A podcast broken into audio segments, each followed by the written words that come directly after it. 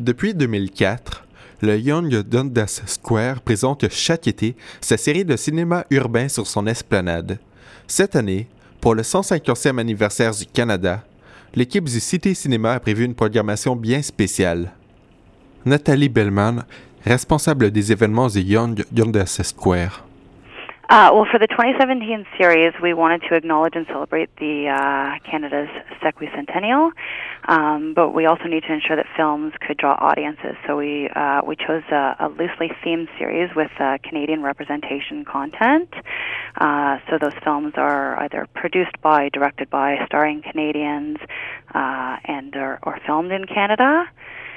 Elle explique que pour fêter le 150e anniversaire du Canada, il voulait mettre en vedette des films auxquels les Canadiens ont participé, que ce soit au niveau de la production, de la réalisation ou par le choix des acteurs.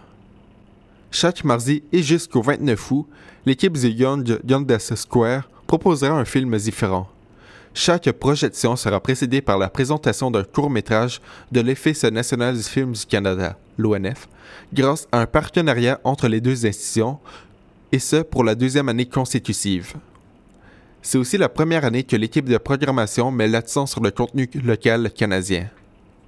Yes, if uh, it's a, it's an audience choice. So if you go to nowtoronto.com forward slash city cinema vote, uh, you can vote for the closing film, and the uh, the voting is open until August 9th, and the winner will be announced in Now magazine in their August 17th edition.